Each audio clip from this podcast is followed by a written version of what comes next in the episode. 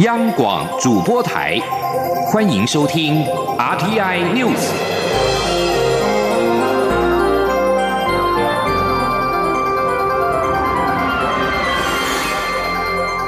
听众朋友您好，欢迎收听这节央广主播台提供给您的 RT News，我是张顺祥。首先把新闻焦点关注到是武汉肺炎，二零一九新型冠状病毒肺炎疫情。蔡英文总统今天上午召开了国安高层会议，稍后并举行记者会，向国人说明政府掌握的情况与防疫的准备。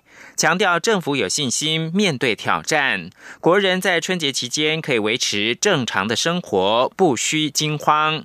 此外，总统也呼吁中国与我充分共享疫情资讯，同时也呼吁世界卫生组织不该因为政治因素排除台湾，WHO 要有台湾参与的空间。记者王兆坤的采访报道。蔡英文总统表示。现在的执政团队，包括他本人、副总统陈建仁、行政院长苏贞昌，都是十七年前抗 SARS 的行政团队，因此拥有足够经验、准备与信心面对挑战。请国人无需惊慌，维持正常生活，随时注意政府提供的各项疫情资讯。总统说：“春节的农历春节的期间，我要提醒国人不用惊慌。”维持正常的生活，只要记得随时掌握好政府所提供的各项疫情的资讯，做好自主的健康管理，就可以避免疫情的危险。总统指出，作为国际社群一份子，希望中国善尽国际责任，让疫情公开透明，并与台湾充分共享正确疫情资讯。总统说：“这对中国人民本身也是有利的。那我也我们也相信。”政治的考量不应该超越人民的保障。台湾是世界的一部分，两千三百万的台湾人民，与地球上其他的角落一样，都随时面对健康风险的威胁，也随时可能成为防治疾病传染的前线。而再次呼吁 WHO 不应该因为政治的因素排除台湾，台湾就在全球防疫的第一线。WHO。要有台湾的参与的空间。总统令于上午召开国安高层会议，听取简报，并作出相关指示，强调政府已做好面对武汉病毒的防疫准备，机场的防疫把关也相当严格，且目前已要求所有武汉旅游团暂停出团，也暂时停止武汉旅游团来台。副总统陈建仁表示，国人在此时应注意自身健康。勤洗手、量体温，若有发烧症状，就应就医。至于口罩，只需一般外科口罩即可，不需要使用到 N95 口罩。中央广播电台记者王兆坤台北采访报道。台湾出现首起的境外移入武汉肺炎病例，为了因应可能的疫情，卫生福利部医事司司长石崇良今天受访表示，医疗院所已经做好医疗资源的准备以及紧急的应变计划，呼吁民众不需过度恐慌。节目记者肖兆平的采访报道。中央流行疫情指挥中心二十一号公布，台湾出现首例感染二零一九新型冠状病毒个案。虽然感染个案是从机上直接后送到医院隔离治疗，但仍引起各界关注国内医院的整备应应情况。卫生福利部医事司司长石从良二十二号受访表示，往年在春节长假之前，全国医疗院所都会进行准备，分别会在急诊。病房以及门诊做规划盘点。他进一步表示，通常国人不喜欢在医院过年，因此医院人力也会弹性调整。不过，如有疫情出现，医院也会有召回的应变计划。而在春节期间，一旦类流感人数超过一定比例，医院也会启动发烧者跟没有发烧者的分流就诊。他说：“就是万一有疫情。”散播的时候，他就必须要能够收治，所以病床就要能够随时再打开，然后有召回的这个人员。所以第二个就是这个应变计划，医院内部的应变计划。啊，第三个就是特别门诊，就是如果这个流感的病人多，或者是像这样有特殊性的感染的时候，他要分流，所以医院内部的动线要规划出来。石从良也说，全国医疗单位备有六千多床加护病床以及九千多部呼吸器，强调国内对重症照护能量绝对足够。他说：“比较不舒服的，那我们也有两百家的急救责任医院，那么他们都可以做这样的这个筛检诊断，好，然后后续呢也不用担心，全国有六千多床的加护病床，九千多台的这个呼吸器，所以在重症照护的量能上，我们也都准备好了。由于先前有个别医院自行张贴有疑似案例的通告，借此提醒民众应戴口罩，却引起恐慌。对此，石从。”良表示，贴这种通告没有必要。他强调，不需过度恐慌，而是呼吁民众要有一致性预防感染的准备。只要进出医院或身有不适，都应戴好口罩。中央广播电台记者肖兆平采访报道。交通部观光局今天也请旅行业即日起暂停组团前往武汉地区旅游。疾病管制署已经将该地旅游的疫情建议提升到第三级的警告。如果旅行业仍组团前往当地旅游者，观光局将会依法裁罚。台湾出现一例境外移入的武汉肺炎确诊个案。刚刚从欧洲考察回国的台北市长柯文哲今天表示，武汉肺炎是冠状病毒，几乎就是 SARS 的弟弟。当其 SARS 可以处理，而因为当年台湾有处理过 SARS 的经验，恐慌因素比较少。他也表示，台北市已经协调万方医院、星光医院、马街医院、台北市立联合医院、振兴医院、国泰医院、台北荣民总医院、台大医院、三军总医院以及台北长庚医院等十二家的医院，在春节期间开设类流感的特别门诊，将会把发烧跟没有发烧的患者分流。由于武汉肺炎疫情升温，全球累计的病例数不断增加，外界质疑中国隐匿病情。对此，柯文哲认为这是台湾必须参加世界卫生组织的理由。台湾没有理由被排除在世界的防疫体系之外。坦言中国不让台湾参加就是不对。他也呼吁民众在这段期间，若非必要，绝对不要到武汉。而中国政府今天则警告，与 SARS 相似的新型冠状病毒可能已经突变而且扩散。截至到二十一号的晚上十二点，一共十三个省出现了疫情，有四百四十例的确诊病例，九例死亡。中国国家卫生健康委员会的副主任李斌在记者会上表示，新型冠状病毒透过呼吸道传染，并且有可能已经发生突变。由于接近到春季，疫情传播的风险以及防控难度都会增大。而远在美国的疾病管制暨预防中心在二十一号也确认，发现第一起的二零一九新型冠状病毒肺炎的病例。这起病例是在华盛顿州的西雅图发现，患者曾经前往武汉，但是并没有明确的接触史。目前居住在西雅图附近的三十来岁男性患者，是在十五号从中国返回到美国。在十九号到当地的医院求诊，确认罹患二零一九新型冠状病毒肺炎。而美国即日起扩大机场的筛检，除了原先的旧金山、洛杉矶跟纽约甘乃迪国际机场之外，亚特兰大跟芝加哥国际机场也将对来自武汉的直接跟间接的航班展开筛检。北韩也传出将暂时禁止外国观光客入境。武汉肺炎疫情爆发以来，中国越来越多的民众出门都戴上了口罩。美国国家卫生研究院过敏及传染病研究所的戴仲东博士对美国之音说：“仅靠戴口罩是不可能有效的控制病毒的扩散。”冠状病毒可以是接触性的传染，比如是通过分泌物等等。如果接触到病人的眼泪、鼻涕、唾液这些分泌物，都会传染。戴口罩只是能够阻断空气跟呼吸传播的飞沫传染，戴口罩不能解决问题。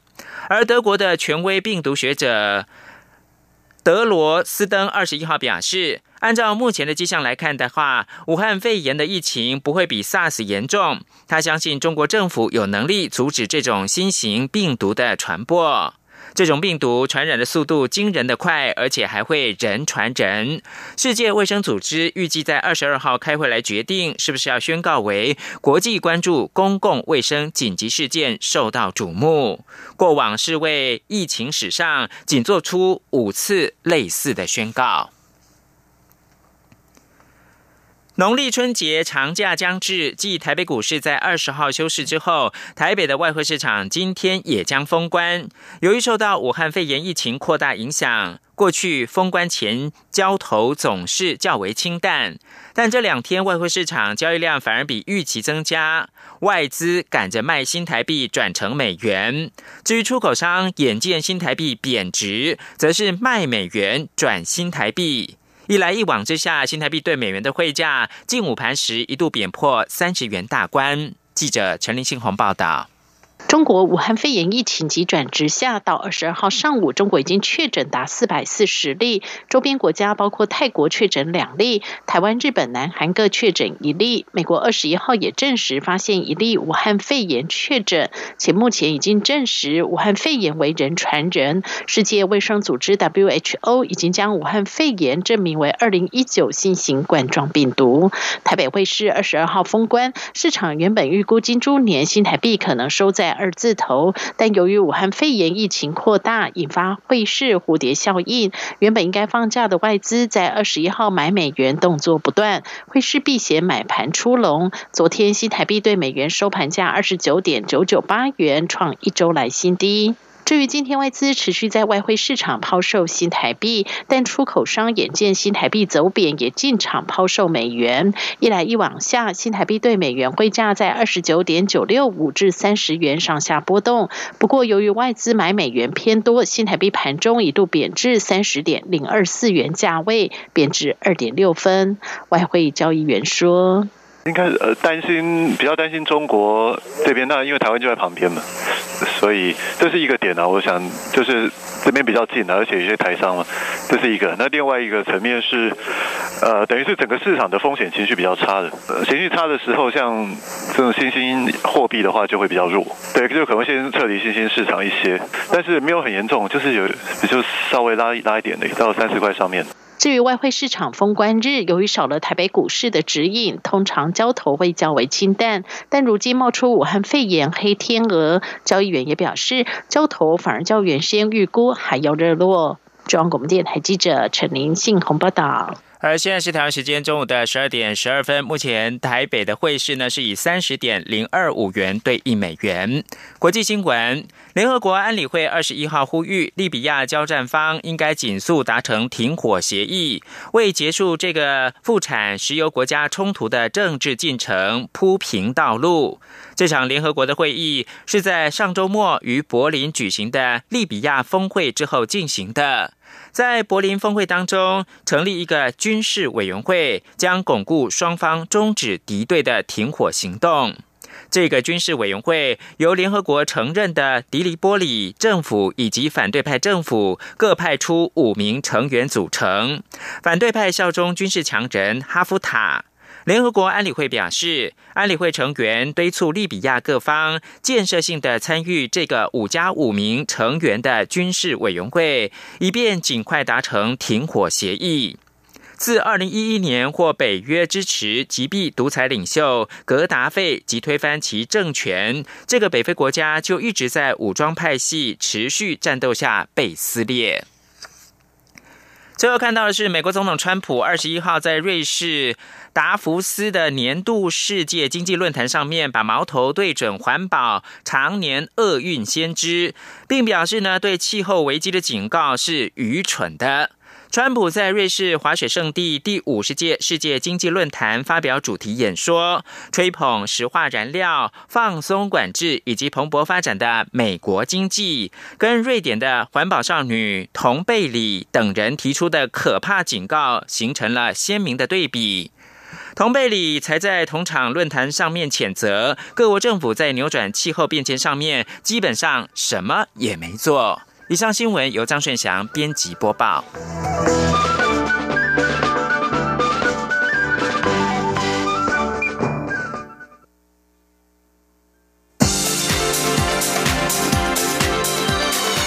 这里是中央广播电台台湾之音，欢迎继续收听新闻。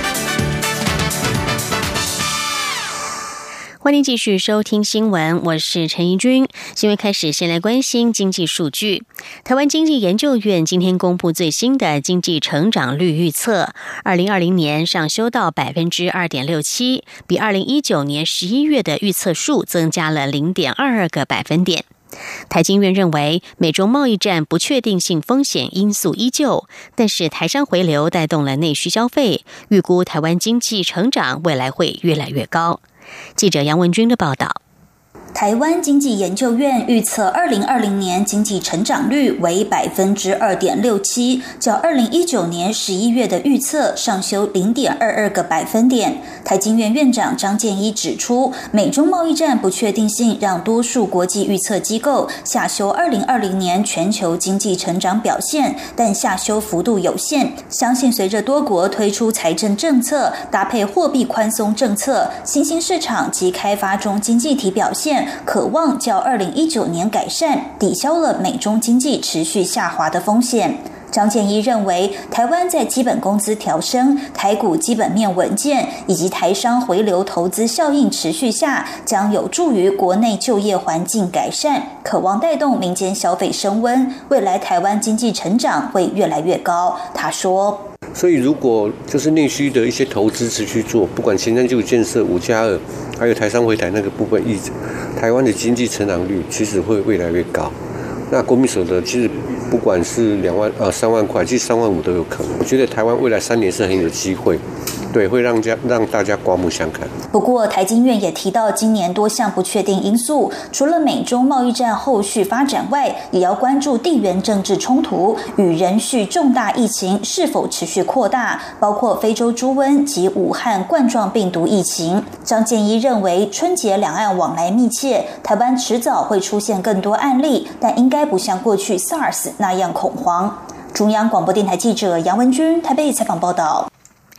农历春节将至，在春节前夕，内政部长徐国勇今天到了国搜中心、消防署和空勤总队，慰问辛苦的消防、搜救和空勤人员。徐国勇表示，消防人员总是站在第一线，以救人为置业。过年期间还要继续轮班，非常辛苦。他再次感谢消防人员的付出。记者王维婷的报道。内政部长徐国勇二十二号上午到消防署、国搜中心和空勤总队慰劳辛苦的执勤人员。徐国勇在消防署时表示，过年期间消防人员还是不能休息，必须正常轮班。消防弟兄的辛苦，全国人民都看得见。徐国勇表示，消防总是站在第一线，以救人为志业。尤其在国军黑鹰迫降事件，更看到了国搜中心的救难精神。许国勇也致赠消防署加菜金，并再次向消防人员致上最高的谢意。许国勇说：“那在这里还是感谢大家。今年我们有一些船难，还有一些空难嘛尤其那个沈总长的这个空难。”好，大家第一时间呢，然后各个单位协协同来帮助哈。虽然最后当然我们有八位将士还是不幸殉职，但是看到我们国寿中心哦的整个的团队精神跟救救难能力。徐国勇接着前往空勤总队慰劳春节值班的人员。他表示，新的一年空勤总队还有许多工作要完成，包括六架新的重装型黑鹰直升机将抵台，空勤需完备接机工作。徐国勇也表示，将努力争取提升空勤飞行人员的福利。他相信指日可待。空勤总队目前有六架黑鹰直升机正在美国原厂进行改装作业，预计今年八月运抵高雄港。六架黑鹰新直升机加装夜间搜救设备，夜间搜寻海上待救人员时，人体温度只要高过或低于海面温度零点七度，前置红外线显像仪就可以显像锁定，将可大幅提高搜救能力，提升搜救能量。中央广播电台记者王威婷采采访。报道由广达文教基金会举办的第六届广达国际文化大使活动，从一百零一位各国报名者当中选出十人前往台湾的中小学，以华语来执行各式文化任务。颁奖典礼在今天举行，来自圣露西亚的乔如诗获颁首奖。几位文化大使也透过演唱台湾童谣或是国语歌曲，展现对台湾文化的学习成果。记者陈国维的报道。二零一九年广达国际文化大使活动二十二号举行颁奖典礼，获得热心奉献奖的韩国学生安在灿以及美国学生黄贝妮分别献唱《丢丢党》以及《我的歌声里》，炒热现场气氛。广达国际文化大使活动每年征选十名外籍生到台湾的中小学执行文化任务，扩展非都会学校学生的国际视野。由于外籍生必须以华语和学生们互动，也促使自己的华语能力都大幅提升。前往基隆高。中执行任务的圣露西亚学生乔卢斯夺得本届广达国际文化大使首奖。他和基隆高中的学生分享圣露西亚的文化和服饰。乔卢斯目前就读台湾海洋大学。他说：“很高兴能通透过这项活动传达自己国家当中有趣的人事物。”来自泰国的李妙珍以前在国立中心大学攻读硕士学位，现在屏东科技大学热带农业暨国际合作系就读博士班。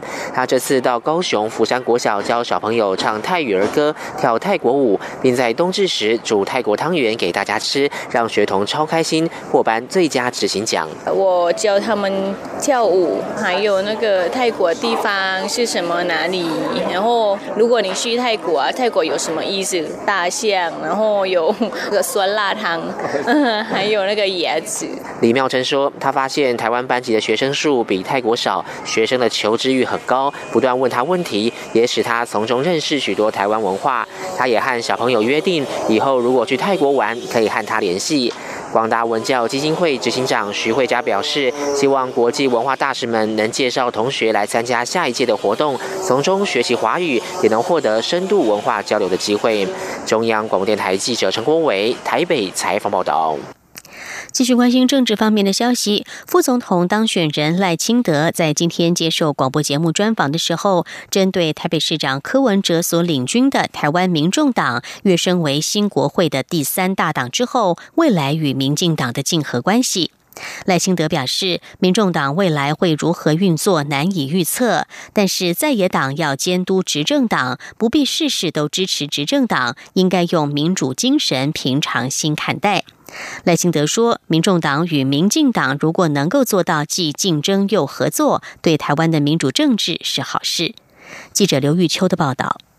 二零二零大选落幕，民进党的金德佩以八百一十七万高票连任成功，而台北市长柯文哲领军的台湾民众党也跃升成为新国会的第三政党。外界关注未来民进党与民众党间的竞合关系。对此，副总统当选人赖清德二十二号接受新闻放轻松广播节目专访时表示，在野党是要监督执政党，不必事事都要支持执政党，应该用民主精神平常心看待，不必因此打成为敌人，应该是有竞争也有合作。他相信柯文哲领导的民众党未来在民生议题上会与民进党持相同意见，做相同的事，不一定是主动客观的合作。赖清德随后受访时也。强调，执政党本来就应该与在野党保持友好关系，才有机会为国家大政共同合作。就是说，柯文哲市长领导的民众党未来会如何来运作，这个不得而知啊，也也难以去预测了啊。不过，就一般性的原则来看的话，因为民众党也是台湾的政党嘛，啊，他在跟执政党方面一定是既竞争又合作了。啊，如果能够做到既竞争有合作，我觉得这个对台湾的民主政治是好的。而主持人提问：二零二四总统大选是否会是同为医生的柯文哲与赖清德间的竞争？赖清德对此则说，他认为不宜现在去谈这件事情，他才刚当选，且还没有上任。不仅仅民进党内部宜去谈，民进党身负国人期待，社会大众也不必去谈，应该去监督最新民意的政府对政见落实的程度如何。如果现在就跳到二零二四的议题，对国家不见得是好。另外，民进党的派系问题在大选期间成为对手攻击的议题。赖清德说，民进党的文化与组织与国民党不同，国民党的权力由上而下，而民进党是草根政党，派系就像桶哭。高雄市长韩国瑜指称新潮流系绑架蔡总统是选举语言，并未引起普遍国人的共鸣，因此他落选了。且新潮流现在也并非是民进党内的最大派系。中央广电台记者刘秋采访报道。另外，赖清德日前接受专访的时候提到，党内县市首长郑文灿、林佑昌等人都是表现杰出且第二任的县市首长，未来都可能会入阁帮助总统。对此，赖清德今天特别澄清，他并不是点名或推荐谁来入阁，因为这是总统跟行政院长的权利。他只是在专访时被问到未来的用人原则，认为一定是用人为才，大家共同为国家努力。接下来看到的则是美国总统川普的弹劾案。美国参议院在美东时间二十一号下午一点，台湾时间今天清晨两点集会，正式展开了川普遭控滥权、妨碍国会的弹劾审判。由于有两党参议员的抗议，参院共和党领袖麦康奈修改了审理规则提案，有两造原本各自在两天，一共二十四小时的开场陈述延长为三天。麦康奈与参议员闭门会议之后提出了这项修改，他也顺应了民主党的要求，允许众议院弹劾调查记录在参议院获得承认为证据。民主党人想传唤四名现任及卸任的川普幕僚作证，包括白宫幕僚长穆瓦尼以及对川普被控罪行有第一手资讯的前国家安全顾问波顿。委内瑞拉政治危机持续已久，正在拉丁美洲和加勒比海地区访问的美国国务卿蓬佩奥，二十一号在行程的第二站哥斯达黎加表示，尽管在过去几个月曾经与外国官员做过多次的接触，但是没有迹象显示美国总统马杜洛有举行自由选举的意愿。另外，委内瑞拉反对派国会议员索罗扎诺二十一号表示。国家情报局的干员在反对派领袖瓜伊多不在国内的期间突袭他的办公室。瓜伊多办公室所在的苏黎世塔目前已经被身穿黑衣、全副武装的国家情报局干员给包围了。反对派表示，在搜索行动展开之前，办公室已经净空，数位国会议员没有办法进入。国会议员托雷斯表示，情报局干员粗暴的闯入办公室，反对派担心当局将会伪造假证据。担任国会议长的瓜伊多在去年以大选舞弊为由，拒绝承认马杜罗总统的连任，并且自行宣布为临时总统，获得包括美国在内的五十多个国家承认。瓜伊多也无视马杜洛政府给他的旅行禁令，在十九号抵达了哥伦比亚首都波哥大，会晤了美国国务卿蓬佩奥。目前他已经转往欧洲访问，预计二十二号在布鲁塞尔会见欧洲联盟外交首长，然后再前往瑞士达福斯参加世界经济论坛。美国总统川普去年与俄罗斯讨论了一项新的限制核武条约。美国裁减军备大使伍德二十一号敦促中国参加三方会谈。他指称，北京秘密增加核武储备，已经严重威胁战略的稳定性。川普去年曾经表示，他已经与俄罗斯总统普廷讨论一项新的限制核武条约，并且希望中国也能够参加。这项会谈将是全球前三大永和国家之间的重大协议，但是中国到目前为止都拒绝参加。联合国所支持的裁减军备会议二十一号在日内瓦揭幕，伍德指出，华府上周已经和俄罗斯讨论到三方会谈的可能性，并且对促成目标达成谅解。他说：“我们不能再等了。”至于如何施压北京参加会谈，伍德说：“他希望俄罗斯和其他国家能够协助。”而中国先前曾经表示，中国所拥有的武器是国家安全最低水平的需求，与俄国、美国的武力无法相比。联合国推动的全面性财务裁减核武，但是二十多年来相关的谈判都一直陷入僵局。以上 T N News 由陈怡君编辑播报，谢谢收听，这里是中央广播电台台湾之音。